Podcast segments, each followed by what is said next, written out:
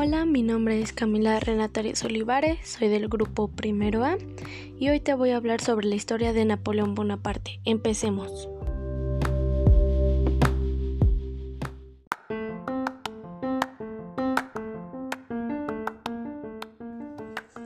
Bueno, te hablaré sobre el nacimiento de Napoleón Bonaparte. Napoleón Bonaparte nació el 15 de agosto de 1769 en Ajaccio, ciudad de la isla italiana de Córcega, que poco antes había sido convertida en el territorio francés. Bueno, pasaremos a la infancia de Napoleón Bonaparte. Era hijo de una familia perteneciente a la nobleza local. Durante su infancia gustaba de pasar el tiempo solo y entregado a sus juegos y meditaciones personales, pero también se sabía que estaba, era también conocido por integrarse a algunas peleas durante su ciclo escolar.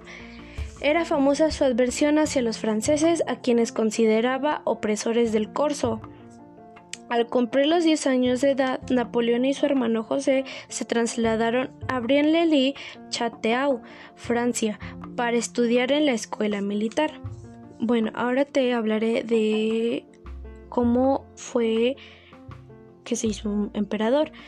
La ambición de Napoleón Bonaparte no frenó y el 2 de diciembre de 1804 en la Catedral de Notre Dame fue nombrado emperador, aunque algunos de estos que aunque algunos de estos que se daban que escucharon la noticia no estaban de acuerdo con que Napoleón Bonaparte fuera el emperador.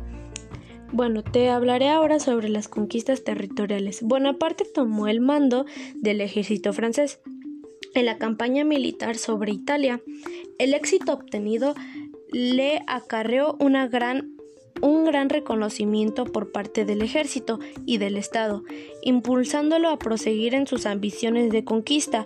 Se hizo de los territorios holandeses, austriacos y del área del Rin.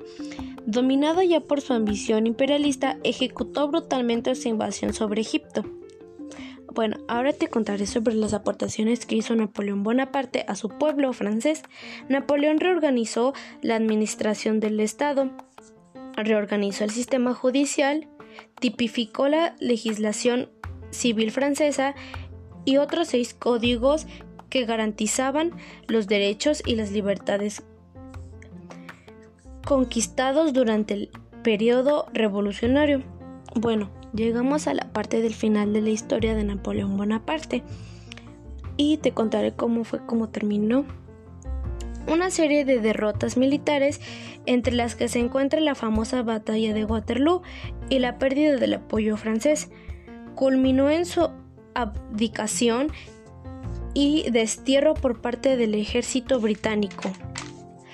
En la isla de Santa Elena, en 1815, Allí moriría el 5 de mayo de 1821, presuntamente envenenado con arsénico. Bueno, hasta aquí hemos llegado con la historia de Napoleón Bonaparte. Espero que te haya gustado y que te haya ayudado por si no sabías un poco de estos conocimientos. Y bueno, nos vemos a la próxima.